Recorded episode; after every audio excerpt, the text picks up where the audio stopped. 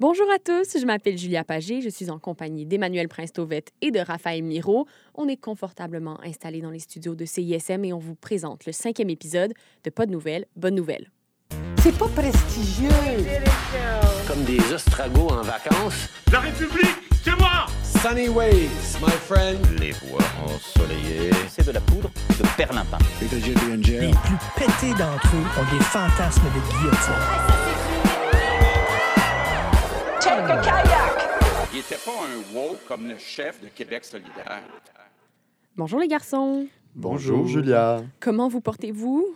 Très bien, on est très confortablement installés et on a beaucoup de chance parce que certains subissent cette semaine les affres de la guerre. Oui, complètement. Euh, pas de nouvelles, bonne nouvelle, comme tous les autres grands médias d'information est en mode émission spéciale On vous dit le les début de la mauvaises nouvelles cette semaine. Mais oui, euh, disons-le d'emblée, on est arrivé en studio un peu échevelé après avoir passé des heures à, à suivre et à démêler la situation ukrainienne.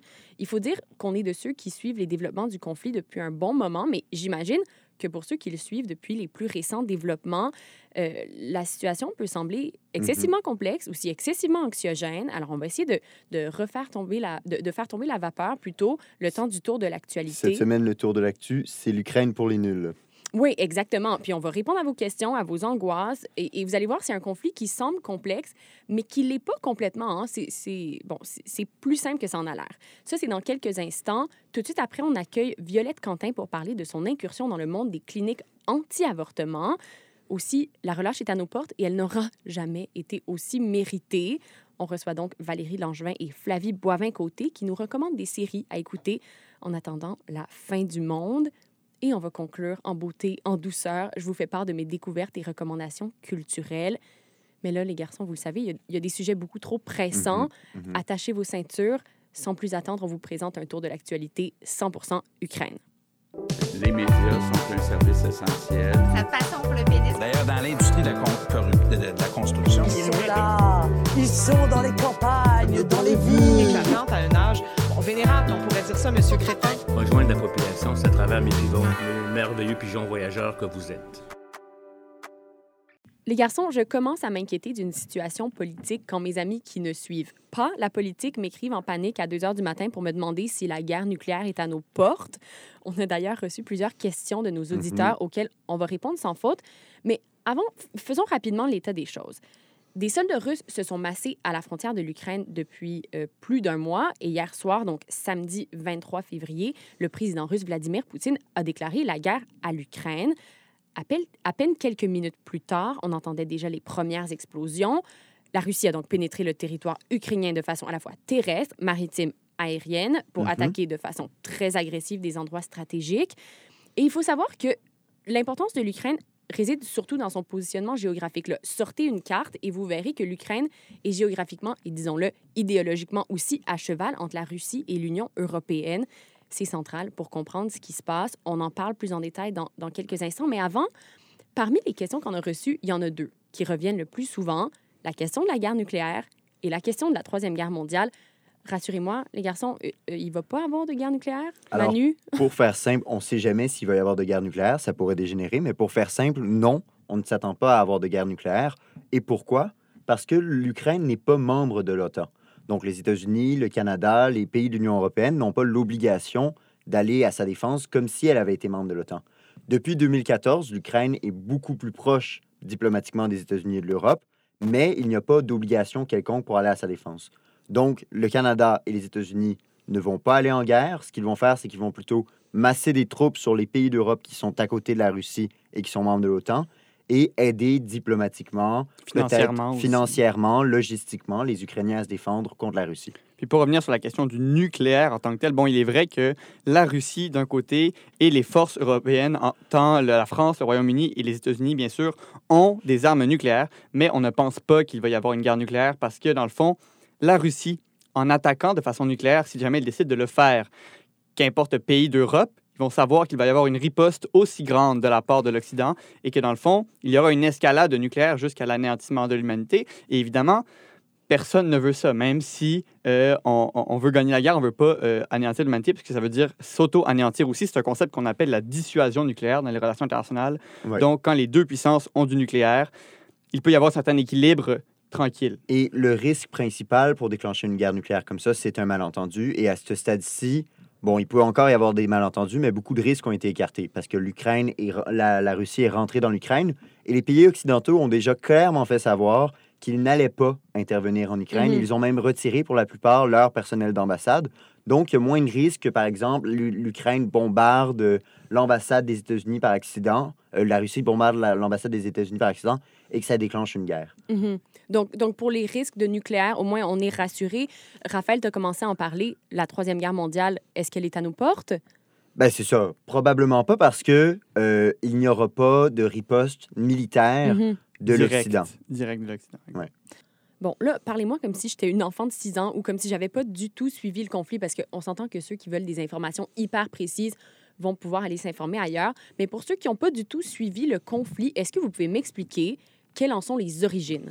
Ben, en gros, ça remonte, on pourrait dire, à la guerre froide. Ça remonte peut-être un peu plus loin encore, mais on va se concentrer sur la guerre froide. Donc, la guerre froide, c'était quoi? C'était une guerre entre deux superpuissances. Le bloc soviétique, constitué de l'URSS et des pays de- dans la sphère de l'Europe de l'Est, et le bloc occidental, mené par les États-Unis, appuyé par les pays d'Europe occidentale, les puissances qu'on connaît, la France, le Royaume-Uni, l'Italie, etc.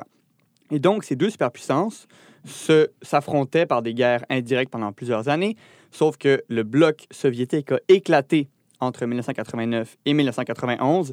Donc, il implose et tranquillement, les pays d'Europe de l'Est se démocratisent, se, comme par exemple les pays baltes, la Hongrie, la Pologne, la Roumanie, et se rapprochent tranquillement de l'Europe. Et c'est ce qui est arrivé avec l'Ukraine. Et la Russie n'aime pas ça. En fait, l'Ukraine, même après la chute du bloc soviétique, est restée pas mal un satellite russe jusqu'en 2014. Mais en 2014, il y a eu un mouvement euh, démocratique qu'on appelait le mouvement de la place Maïdan, Mhm. qui a euh, renversé le pouvoir pro-russe en Ukraine et qui a mis un gouvernement démocratiquement élu plus proche de l'Europe. Et à partir de ce moment-là, on a vu en, en Ukraine un changement culturel et diplomatique.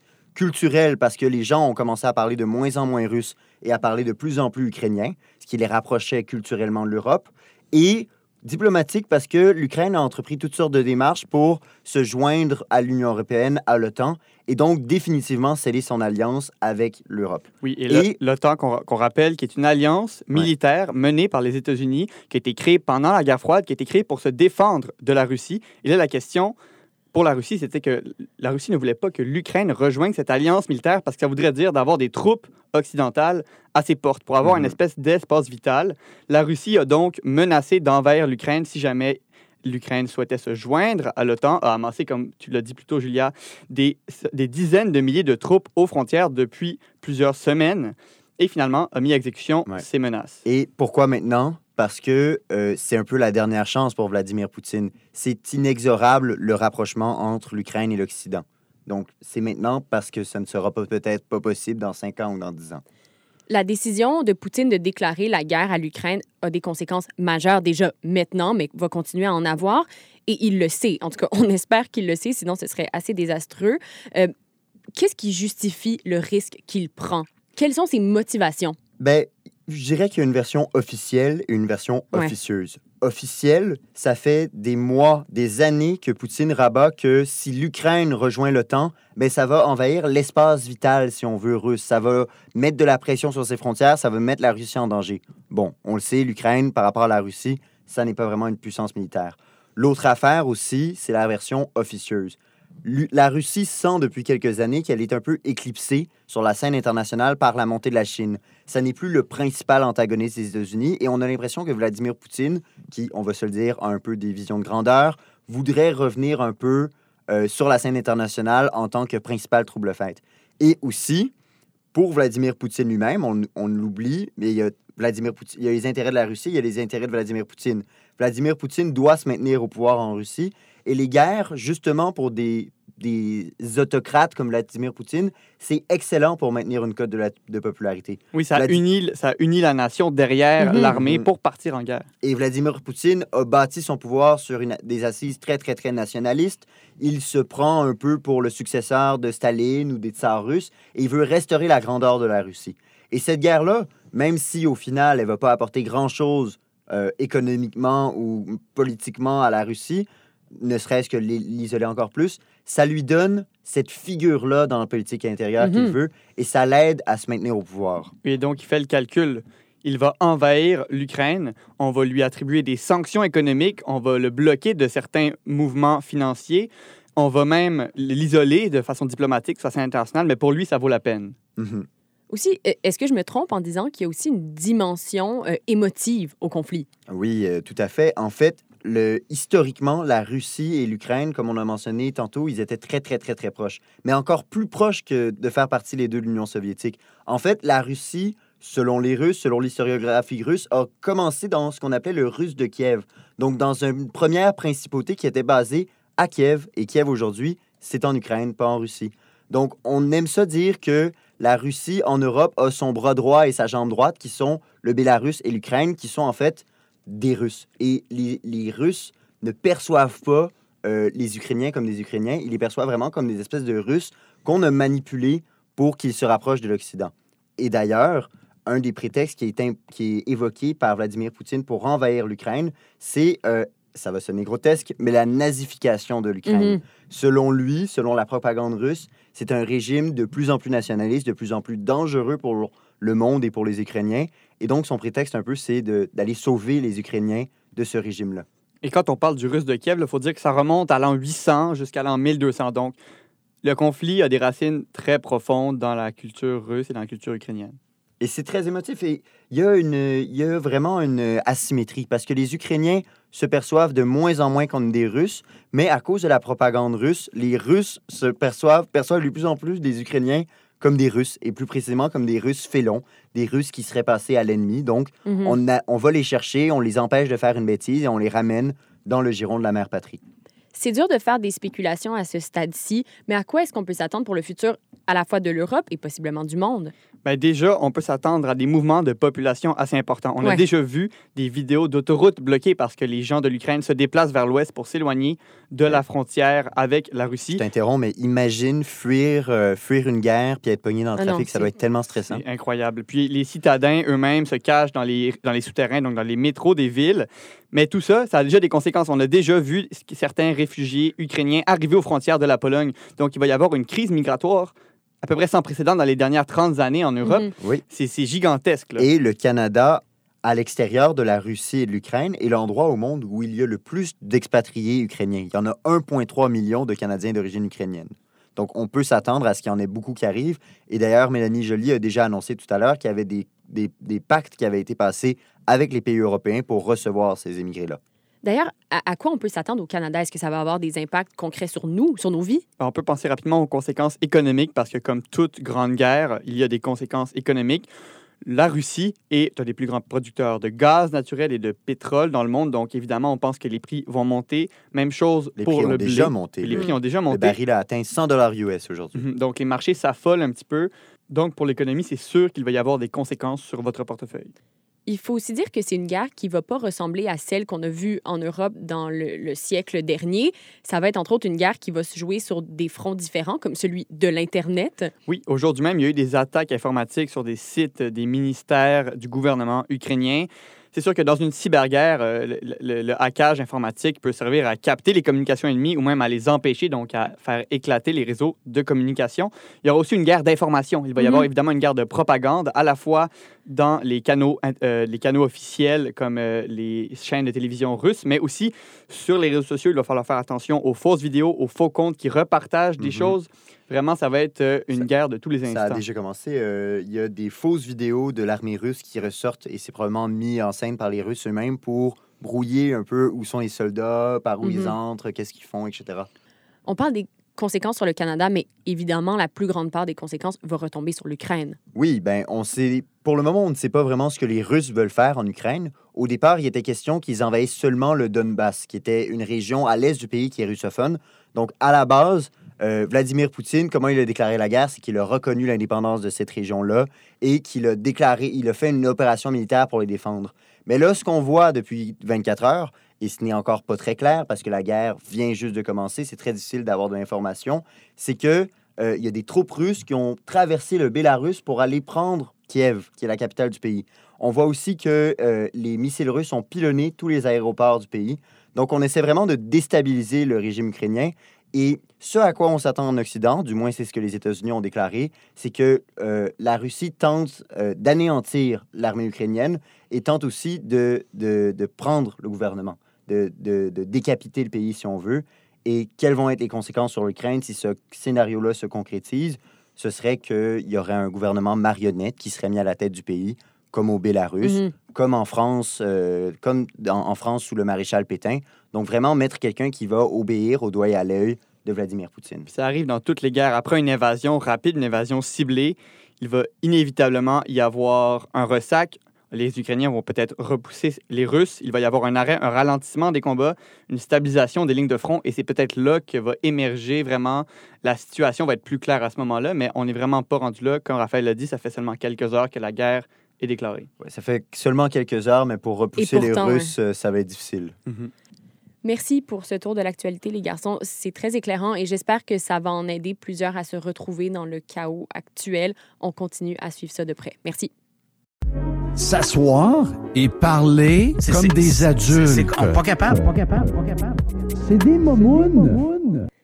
Depuis l'adoption de la récente loi texane empêchant l'avortement après six semaines de grossesse, les débats et discussions autour de l'avortement ont repris de plus belle chez nos voisins du Sud.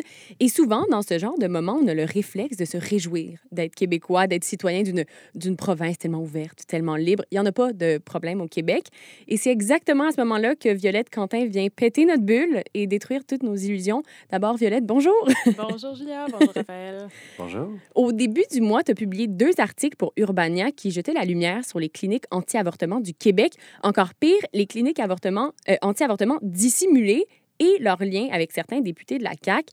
Explique-nous d'abord comment, euh, c'était quoi la genèse de ta quête? D'abord, si je peux juste me permettre, c'est pas exactement des cliniques dans le Ouais. sens qu'elles offrent pas de services médicaux. Donc ça, au moins, c'est rassurant quand même, mais c'est des centres de grossesse qu'on appelle, donc euh, des centres qui offrent des ressources matérielles, du soutien psychologique euh, aux jeunes mères. Sinon, la genèse de ma quête, euh, en fait, ben, en fait, comme tu l'as dit, il y a eu la loi euh, qui a été adoptée cet automne au Texas, donc qui interdisait l'avortement euh, après six semaines.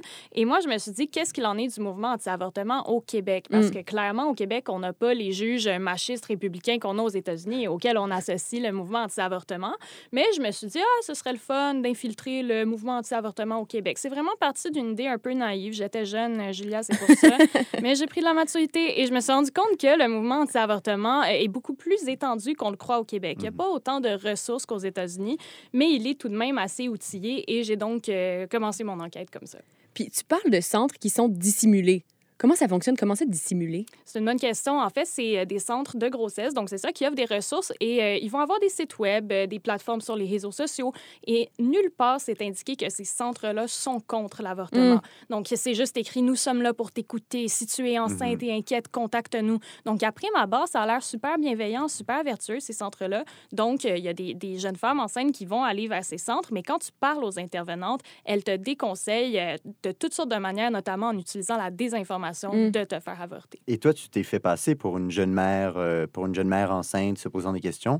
Et ça a été quoi ton expérience exactement? J'ai eu plusieurs expériences. La première, c'était l'automne dernier. Donc, euh, j'ai contacté un organisme euh, qui s'appelle Enceinte et Inquiète, euh, qui est affilié à Campagne Québec Vie. Campagne Québec Vie, c'est le plus gros organisme anti-avortement au Québec. C'est eux qui font notamment les, les vigiles au métro Berry-UQAM. Ah oui, oui. Le gars avec sa fameuse pancarte, ce sont eux. On les salue. Donc, j'ai contacté comme une sous-branche de cet organisme. J'ai dit Salut, je suis enceinte, je voudrais rencontrer une intervenante. Donc, on m'a donné un numéro. J'ai pris rendez-vous avec la dame, Thérèse. Je suis allée chez elle dans son bungalow à Boucherville, une superbe ville par ailleurs. Et euh, j'ai passé une heure euh, dans son, son bungalow. Et, Une euh, heure? Oui, une heure quand même, une rencontre d'une heure. Et en fait, ça faisait même pas cinq minutes que j'étais chez elle et elle m'avait déjà dit que je ne devrais pas me faire avorter, que je devrais garder mon enfant. Et c'est allé de pire en pire. Donc, pendant Mm. la rencontre, elle est allée jusqu'à me dire il y a des gens qui ont des séquelles psychologiques, qui n'ont pas une belle vie parce que leur mère s'est fait avorter Mm. avant d'accoucher d'eux. Mhm. Donc, il y a eu la mort dans le ventre de leur mère. Donc, ça a gâché la vie des enfants qui sont venus par la suite. Elle m'a dit ça sérieusement. Là. Ça, c'est fou. Oui, mais tu dis que tes fou. interactions étaient un mélange entre désinformation et culpabilisation. C'est vraiment ça, là. Tout à fait, parce que dans culpabilisation, elle me disait aussi tu pourrais regretter, tu, euh, tu vas tuer euh, ta- la nature, ces- tu vas Eh tuer boy. ta nature, qui Mm. est d'être enceinte, d'avoir des enfants. Donc oui, c'était culpabilisation et désinformation. Et je me suis dit, si j'étais vraiment enceinte, si je me posais vraiment des questions, que j'étais Mm. vraiment isolée là-dedans et que cette dame-là m'avait tenu ces propos-là, je pense que je l'aurais gardé, mon enfant, même si c'est pas nécessairement la bonne option. Ouais. Puis justement, moi, ce qui m'a choqué dans cette enquête-là, c'est que quelqu'un pourrait tomber par hasard sur ces cliniques-là sans se penser nécessairement, sans aller chercher du, du support anti-avortement, si on veut, juste seul- seulement en allant chercher du support pour la grossesse. Ben oui, tout à fait. Le, le référencement Google de ces centres-là est très efficace. Mm. Donc, si tu es à Montréal et que tu tapes centre grossesse, j'ai fait l'exercice, j'ai demandé à mes amis de le faire pour vérifier. Euh, deux des trois premières ressources qui apparaissent dans les recherches sur Google Maps, c'est des ressources anti-avortement qui sont dissimulées. Donc, ça, c'est problématique aussi. là. Donc, une jeune mère euh, qui veut pas nécessairement être exposée à ce genre de truc-là pourrait se retrouver chez Thérèse puis se faire parler pendant une heure de, de pseudo-spiritualité puis de pseudo-médecine. Oui, absolument. C'est c'est plate à dire, mais c'est ça. Est-ce que ça a été confrontant pour toi? De- de- d'être confronté à ce, à ce genre de message? Oui, ça a été très confrontant. En même temps, je suis vraiment restée dans mon rôle. J'ai aussi, par la suite, pour mon enquête sur les députés caquistes qui finançaient deux centres, j'en ai, j'ai appelé deux dames de centres euh, anti-avortement au téléphone. On m'a tenu le même genre de discours. Euh, c'est sûr que c'est choquant. En même temps, c'est certain que je m'en tenais à mon rôle. Mais un moment qui m'a particulièrement choquée lorsque j'étais chez Thérèse, donc l'automne dernier, euh, moi, mon scénario, c'était que je savais pas qui était le père. J'hésitais entre trois hommes différents. Mm. Et elle m'a dit, c'est la conséquence de trop d'ouverture. Et elle m'a Mm. aussi dit, maintenant, tu ne vas plus donner ton corps à tout vent comme ça.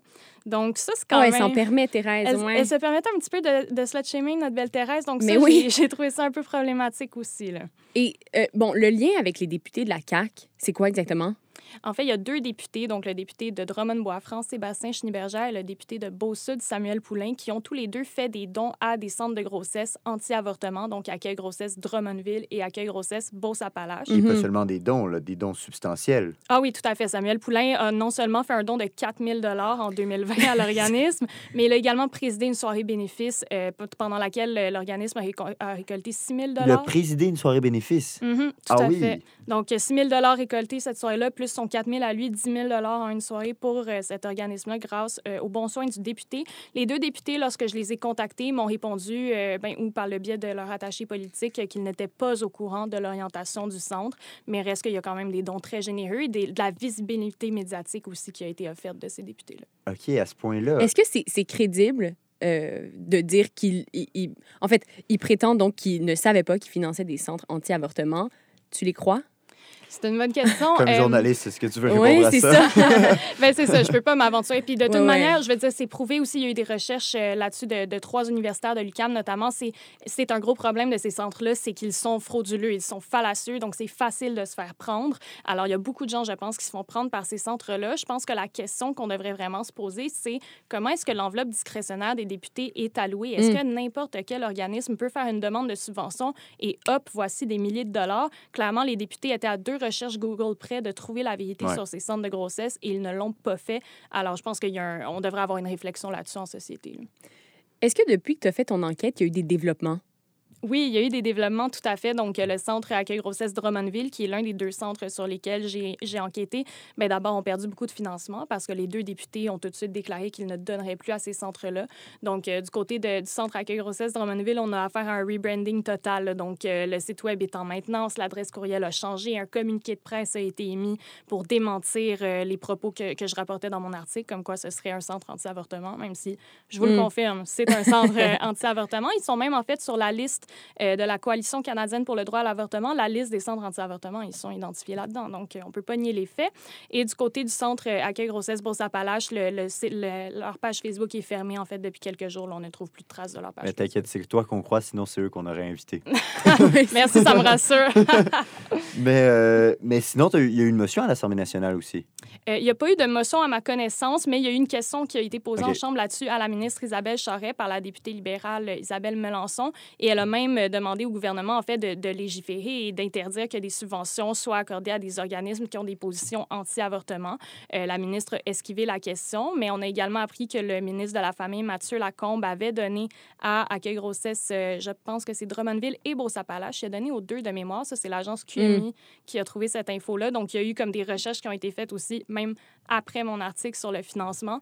Et euh, tout le ministre, les deux députés ont dit que le financement cessait à partir de maintenant. Et est-ce que c'est répandu, ces centres-là, selon toi? Est-ce qu'il y en a beaucoup? J'ai parlé à, à des expertes, on en dénombrerait entre 20 et 30 au Québec. Mm. Euh, et, euh, et oui, c'est ça. Il n'y en a pas nécessairement de plus en plus, mais je pense qu'on peut affirmer qu'ils ont de plus en plus de ressources. On voit que leurs sites web sont de plus en plus épurés. Euh, Il y en a même qui vont faire des formations dans des écoles. Donc, il y, y a quand même une certaine mouvance à laquelle il faut faire attention. Donc, sachant cela, il faut vraiment vérifier avant de se confier à ce genre de centre-là, parce qu'il y en a des bien intentionnés, évidemment, mais il y en a aussi Et d'autres moins. D'autres moins qui se font passer pour des bien intentionnés. Et, et si je peux me permettre, il y a trois ressources vraiment fiables au Québec là, dans les centres grossesse. Mhm. C'est euh, SOS Grossesse Estrie, SOS Grossesse euh, Montréal et euh, Grossesse Secours à Québec. Donc, euh, c'est vraiment trois centres. Là, vous pouvez vous fier à ces centres-là. Ça doit être assez satisfaisant pour toi, jeune journaliste, de voir que ton travail a un impact? Bien, c'est sûr que, que c'est valorisant, mais d'autant plus que c'est un sujet que je trouve qui est important. Donc, ça, ça j'étais vraiment fière parce que le mouvement anti-avortement, c'est un mouvement qui est dangereux. On le sait, Mm. je pense que ce n'est plus approuvé. Alors, de savoir qu'il a pu être euh, partiellement, du moins, démasqué euh, au Québec à la suite de mon enquête, ça, je pense que c'est euh, c'est la chose qui, qui me réjouit le plus. Merci, Violette. Merci pour ton travail d'enquête aussi. Et ça a été vraiment un plaisir de te recevoir. Bien, merci à vous. À bientôt. Chroniqueur, c'est la sauce piquante, la sauce pimentée qu'on met sur le steak. Le steak étant la nouvelle. Moi, tout ce que je fais, c'est que je mets ma petite sauce sur la nouvelle pour lui donner un peu de piquant. La relâche est à nos portes. Dieu merci. Je pense que mon plan, ça va être euh, absolument rien faire, m'asseoir, être juste assise tout le temps, écouter des séries. Et ça tombe bien parce qu'on reçoit Valérie Langevin et Flavie Boivin-Côté qui vont nous donner leurs suggestions. Bonjour les filles! Salut! Bienvenue à CISM, bienvenue à Pas de nouvelles, bonne nouvelle. Valérie, on commence avec toi. Qu'est-ce que tu nous proposes? Donc, pour la relâche, je vous propose une série qui, qui fait très 2020. Puis là, vous allez me dire, ben, pourquoi tu nous ramènes là-dedans? Il n'y a personne qui veut ça. Mais c'est parce que la saison 2 est à nos portes, parce que c'est comme ça que je t'aime. La saison 2 sort finalement le 3 mars. Donc, euh, c'est une série qui est arrivée euh, pile à temps durant euh, la pandémie en mars 2020. Donc, on suit un couple en 1974, un couple de Sainte-Foy, les Delille et les Paquettes, qui, après avoir droppé leurs enfants au camp, deviennent des criminels, donc les leaders d'une gang organisée. Euh, ben, d'une- ben, mon Dieu, ouais, c'est ça, du crime organisé. La mafia de Sainte-Foy, La quoi. mafia de Sainte-Foy, et c'est, ma foi, très drôle. C'est écrit par euh, Létourneau Rivard, donc euh, écrit maintenant par euh, plus François Létourneau et Rivard, euh, Jean-François Rivard signe la réalisation. Le tandem a aussi réalisé et écrit Série Noire et Les Invincibles, deux séries que j'adore aussi. Mais on va rester avec C'est comme ça que je t'aime. Donc, vraiment, c'est une série qui nous plonge dans un autre univers par sa direction artistique, son, son écriture, son dialogue qui est excellent, puis son humour noir. Puis, tu sais, on s'entend que c'est vraiment, c'est des couples assez flyés, puis tu t'attends pas à ça, mais tu sais, digne de Les Tourneaux avec euh, deux gars mous et deux femmes euh, à la tête. Moi, j'ai tripé. Et la série, euh, la saison 2 sort le 3 mars, et j'ai franchement très hâte de retrouver euh, Micheline, euh, Gaëtan, euh, Huguette, Huguette, l'œil du tigre, et Serge, euh, et aussi leurs collègues euh, Coco et Puff. Ah, classique, Coco et Puff. Coco et Puff. La saison 1 a été tellement bonne qu'on dirait que j'ai peur pour la deuxième saison. Je veux tellement aimer ça. Je pense que je veux tellement aimer ça que je vais l'aimer, c'est sûr.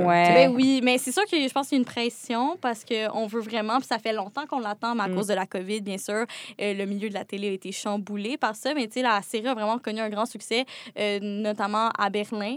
Euh, quand Oui. ils Ah ouais? sorti, Ils ont sorti. C'est formidable, ça. Ils, sont allés, je me rappelle plus c'est quoi le festival, euh, ben, Berlinale, je pense. C'est ben, c'est à la Berlinale pour les séries. Les séries. C'était vraiment ça. Ils sont ouais. allés avant que ça soit sorti au Québec, puis ça avait gagné super plein de prix. Puis Mhm. ben, ils ont été un bon coup de marketing durant la pandémie. Puis ils s'attendaient pas du tout à ça, là, parce que c'est quand même très québécois comme. Ouais. Oui, super Bon. québécois. Alors, on se croise les doigts pour la saison 2, mais j'ai beaucoup d'espoir. Flavie, toi, tu nous amènes du côté de Netflix. On est ailleurs, là. Ben oui, on est vraiment ailleurs. Puis, euh, ben en fait, je vais commencer en vous faisant une petite confession. Oh. Euh, moi, dans la vie, je suis incapable de mentir. Je... C'est vrai. je- ouais, ah non, non, je suis pas capable de mentir. Quand je joue euh, au jeu de cartes bullshit, ça, ça fonctionne pas. hein. Ah non, non, non, c'est ridicule. Euh, moi, je suis un livre ouvert dans la vie. Ça me prend pas beaucoup de temps avant que je, je déballe mon sac puis que je raconte ma vie à la première personne venue. Donc, je pense que c'est pour ça que moi, depuis que je suis petite, j'ai un peu une fascination pour les gens qui sont capables de mener une double vie. Mm. Et la série dont je vais vous parler, Inventing Anna, c'est pas mal la référence en matière de double vie. Ce qui est absolument incroyable euh, de cette série-là, c'est que c'est basé sur des faits qui sont arrivés pas plus tard qu'en 2017. Donc, on est transporté à New York, euh, plus précisément à Manhattan, et on suit une journaliste euh, fin trentaine, Madame Viviane Kent, qui est un peu une journaliste déchue. Elle a commis une erreur journalistique et elle se fait mettre, dans le fond, euh, sur le banc des joueurs. Il n'y a plus aucun journal qui veut l'engager. Elle se fait vraiment mettre en retrait jusqu'au jour où elle tombe sur un dossier judiciaire extrêmement intéressant. Alors, à- elle lit ce dossier-là, puis euh, en fait, on parle d'une d'une jeune femme de 25 ans qui s'appelle Anna Delvey et qui est accusée d'avoir fraudé les plus grandes banques du monde. Donc, on parle de la banque Fortress, euh, Citibank of America, Bank of America. Donc, toutes des banques extrêmement difficiles euh, d'accès pour euh, le, le commun des mortels. Donc, cette fille-là de 25 ans se serait fait passer pour une riche héritière allemande et aurait réussi à pénétrer des, des cercles très fermés là, de, de l'élite de New York, comme dirait Gossip Girl. Donc, genre, a réussi à pénétrer ces cercles-là et, euh, dans le fond, Viviane va vraiment euh, mener son enquête pour essayer de dresser un portrait de cette femme-là. Alors, la série a été écrite par Shonda Rhimes. Shonda On Rhimes- l'adore. Ah, on l'aime. Moi, je suis vendue déjà. Ben, écoute, moi, moi, par exemple, je l'aime, je l'aime. C'est une femme scénariste que j'adore. Ses personnages sont toujours des femmes très fortes. Mm. Il y a toujours beaucoup d'intrigues. Mais je me suis dit, si elle me sort une autre série à 17 saisons, Ah là, là. là, je vais peut-être décrocher. Non, il faut le rapper des fois. C'est ça, exactement. Concision. Il faut pas étirer la sauce. Voilà. Mais moi, j'ai eu un truc ce matin. J'ai Dans mon cours, on a parlé de Shonda Rhimes, puis il paraît que c'est- ça l'a même pas pitché sa série-là. C'est Netflix qui a dit Hey, on te paye un show. Ah, mais écoute, c'est parce que. Elle est rendue là. Mais, Ouais, ouais. mais Elle est non, mais c'est vraiment ça, ça. là. Ben, de un, elle est super big, mais c'est parce que ce cas-là, qui est un cas réel, c'est ça comme elle s'est faite, en fait, euh, Anna Delvey, de son vrai nom, Anna Sorokina. Parce que c'est une vraie histoire. Parce que c'est ça, c'est une vraie histoire. Et puis, en fait, après les enquêtes d'une vraie journaliste d'un magazine new-yorkais, on a découvert que c'était une fille qui venait d'un d'un milieu pauvre, euh, d'un petit village de Russie, Mm. qui s'est fait ostraciser toute sa jeunesse parce que, justement, elle, euh, elle parlait avec un très gros accent. Et donc, on a découvert que c'est ça, c'était une personnalité bâtie de toutes pièces. Et pas plus tard qu'en 2019, cette femme-là s'est fait condamner à 12 ans de prison. Mm. Et croyez-le ou non, elle a encore le contrôle de tous ses réseaux sociaux à partir de la Non, prison. Non! Ouais, ouais, ouais. Elle, a- elle est très, très, très active là, sur Instagram. Et en fait, elle s'est fait connaître parce que elle a inventé le, euh, mon Dieu, le trial fashion. Non. Donc, c'était vraiment particulier. Elle, à chaque, euh, à chaque étape de son procès, elle arrivait avec un nouveau outfit, un nouveau kit qui était designé par euh, des designers complètement hors de prix. Elle est devenue extrêmement populaire et en fait, euh, ben, de la même manière que Netflix a approché Shonda Rhimes, il y a énormément d'auteurs, de journalistes et des scénaristes qui ont approché Anna Delvey pour pouvoir parler son histoire. Donc, c'est complètement hallucinant quand on pense que c'est arrivé pour vrai. Mais moi, ce qui m'a marqué de cette série-là, c'est que ça soulève une question. Et cette question-là, c'est qu'est-ce qui est réellement accessible pour une femme dans le monde des affaires? Ouais. Vra- C'est vraiment une Ouais. question. Et euh, donc, on est plongé en 2017, 2018, 2019. Donc, on est en pleine ère MeToo sur Wall Street. Il y a aussi toute cette dimension-là euh, de, de la position de pouvoir des hommes sur les femmes, particulièrement dans le milieu des affaires. Donc, c'est hyper intéressant de constater que derrière cette fille-là, le personnage principal d'Anna, euh, qu'on peut, qu'on peut voir à première vue comme étant hyper superficielle, ben, il se cache une fille extrêmement complexe et qui a des motivations féministes très fortes. là. Donc, moi, c'est c'est venu euh, toucher une corde sensible, comme on dit. Mon Dieu, j'hésite entre regarder la série ou juste aller regarder le Instagram de cette fille-là. Je suis Ah, genre fascinée. Les deux valent vraiment la Elle peine. a-tu un TikTok? C'est sûr qu'elle fait, c'est sûr qu'elle fait genre des vlogs bon, de sa ça. journée, genre going to trial. 24 hours in prison. OTD de ma journée en trial. Oh, Euh, C'est comme impossible. On n'aurait pas pu inventer une situation comme ça. Ah non, non, Ça a aucun écoute, sens. mais je vous dis, ça vaut la peine. Puis, euh, en fait, c'est pas moi qui le dis, c'est Netflix. En ce moment, c'est dans le top 10 des séries les plus écoutées au pays. Lâchez-vous lousse. Oh, mon Dieu. Merci les filles. J'ai tellement hâte de passer une semaine complète assise. Ça va être juste du bonheur. Merci. Yeah. Ça fait plaisir. Merci. S'asseoir et parler C'est- comme des c'est- adultes. c'est- pas capable. Pas capable, pas capable. C'est des momounes. On finit l'épisode avec de la culture. Euh, la semaine dernière, j'ai commencé ma carrière de critique culturelle en grande pompe hein, en vous parlant de deux films et d'une expo. Et oui, vous avez raison, les garçons, c'est vraiment étonnant que j'ai pas encore reçu d'appel de Radio-Canada pour remplacer Rebecca McConnell ou qui sais-je. Alors, je dois me résigner à continuer ma croisade culturelle sur les mythiques ondes de CISM, La Marge, et je le fais euh, quand même avec grand plaisir. La semaine dernière, donc, euh, je vous avais témoigné de mon profond désespoir, résultat de mon impossibilité à lire, contrairement à mon habitude, eh bien, vous serez heureux d'apprendre que le mauvais sort n'est plus, que l'embargo littéraire est levé, que les mots et leur poésie peuvent désormais voguer librement sur la mer de mon esprit grand ouvert. Et qui a réussi à conjurer le mauvais sort, me demanderez-vous? C'est la grande, la très grande Toni Morrison, qui, du haut de son prix Nobel de la littérature, m'a fait le cadeau de Tar Baby, son quatrième roman, et c'en est tout un. Bon, oui, l'histoire est passionnante, mais il y a aussi une absolue fluidité dans la prose qui est jamais ostentatoire, toujours raffinée, toujours invitante. D'ailleurs, Toni Morrison nous invite euh, dans une villa insulaire en plein milieu des Caraïbes et dresse le portrait d'une famille, de ses amours, de ses défaites, et à travers tout ça parle avec éloquence de l'expérience noire. C'est un roman tout en beauté qui met vraiment à l'avant-plan euh, le génie de Morrison. Et c'est génial parce que maintenant que Madame Morrison m'a redonné le goût de lire, je pourrais, dans les semaines à venir, qui sait, vous faire parvenir d'autres recommandations littéraires.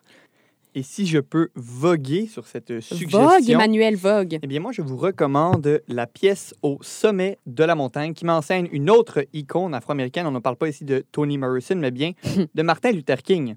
La, Ah! la pièce raconte en fait la dernière nuit de Martin Luther King. C'est une pièce de Katori Hall qui est euh, chez Duceppe, donc euh, jusqu'à la fin du mois de mars, qui m'enseigne Didier Lucien dans le rôle de Martin Luther King et la comédienne Sharon James dans le rôle de son interlocutrice. Donc ça dure environ 1h45, pas d'entracte et il reste des billets, donc euh, allez-y. Merci de ce partage, euh, Emmanuel. Poursuivons maintenant du côté du 7e art. C'est ça le cinéma, le 7e art? Je me trompe pas? OK. Euh, C'est pas le 9e art? Ah, je sais pas, mélange-moi pas là. Peu importe, vous voyez de, quoi je parle. Euh, donc, je, continue euh, mon pèlerinage vers la cinéphilie. J'ai écouté plus tôt cette semaine Le genou de Claire d'Éric Romer. Romer que, que j'aime beaucoup, que j'aimais beaucoup, là, vous allez voir, qui est un cinéaste de la nouvelle vague, connu entre autres pour son esthétique très, très réussie. Là. Euh, mais dans le cas du genou de Claire, la beauté des plans n'est pas assez exceptionnelle pour nous faire oublier que l'histoire raconte une relation amoureuse entre un homme d'un certain âge et une jeune fille, genre 13-14 ans. Euh, Alors, un film très peu recommandable en 2021, même s'il y a de délicieuses phrases du genre Aurora, pose ta plume et viens te mêler au plaisir champêtre. Euh, alors, Romer, c'est non, mais en même temps, ça, c'est c'est quand même pas pire. Euh, Toujours du côté euh, cinéma, malgré mon traumatisme satirico-pornographique roumain de la semaine dernière, je retourne au cinéma moderne ce samedi, cette fois-ci pour voir un film de Joanna Hogg Demain, intitulé... Oui, de... oui, exactement. Intitulé The Souvenir. D'ailleurs, j'ai pris deux billets. Alors, les gars, si vous... Ah non, ah, OK, attends, j'ai encore mieux. Je vous ai comme invité et désinvité dans le même moment. On pourrait faire un concours comme dans les radios commerciales, euh, genre Oui. euh, le premier ou la première qui m'écrit euh, vient au cinéma avec moi. Idéalement, un grand brun il charismatique. Faut écrire à, à pas de nouvelles ou il faut écrire directement à Julia Pagé pour avoir... Ah, euh, je sais pas, j'ai pas pensé à ça d'avance. Écrivez-moi à mon Instagram. Bon, vous êtes d'accord, les garçons, on fonctionne comme ça. Ouais, bon? ouais. Parfait. Euh, on finit la semaine en musique parce qu'on le mérite bien. Et là, si quelqu'un me parle de Grégory Charles, ça va mal aller, là. Il faut en revenir. Euh, non.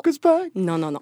Euh, il connaît même pas les paroles, c'est tellement gênant. Défions nos habitudes, OK? Désertons nos zones de confort et allons ailleurs, ensemble, main dans la main, vers d'autres horizons tout aussi délicieux. Attends. Est-ce que je peux raconter mon anecdote de, de Grégory Charles avant? Ouais, vas-y. Euh, le vendredi passé, j'étais dans un party, tout le monde portait des masques, euh, la distanciation sociale était respectée, et euh, tout le monde chantait Grégory Charles. Et j'étais saisi. Tu penses que c'est à cause de moi? Je sais pas, mais on m'a dit que c'était vraiment populaire dans les deux dernières semaines parce que il était réapparu sur Spotify après des années d'absence. La question, c'est est-ce que Julia prédate les tendances ou si Julia suit les tendances? Moi, je pense qu'elle est prédate. Je pense qu'elle est des Merci. Raphaël. Bon, Euh, cette semaine, je vous porte avec moi là où il fait chaud, chaud de chaleur humaine, chaud de rythme séduisant, chaud de la sueur des danses auxquelles la musique nous contraint joyeusement. On se dirige en Haïti, terre d'une pa- d'une partie de ma famille et terre de laquelle a poussé ma chanson préférée de tous les temps. Là, je vous vois, je sens que votre curiosité est piquée, mais j'ai peine à croire que vous anticipiez pleinement le pouvoir de la découverte que je vous propose. Bon, là, je vais faire euh, jouer la chanson, hein, n'ayez crainte, mais profitez pleinement, promettez-moi, de ces instants de calme dans votre journée. Il n'y en a pas beaucoup. Euh, danser dans votre cuisine ou danser dans la rue. comme si personne ne vous regardait. C'est un moment de liberté que je vous offre en la musique, cette drogue licite contre tout. Là, Raphaël, il s'est levé, il danse, mais la musique n'est même pas encore commencée. Euh, vous allez voir, OK, il fait froid dehors, mais plus maintenant parce que c'est Tabou Combo et sa chanson Tu as volé qui conclut l'émission. Je suis comme jalouse que vous puissiez l'entendre pour la première fois. Maestro, musique.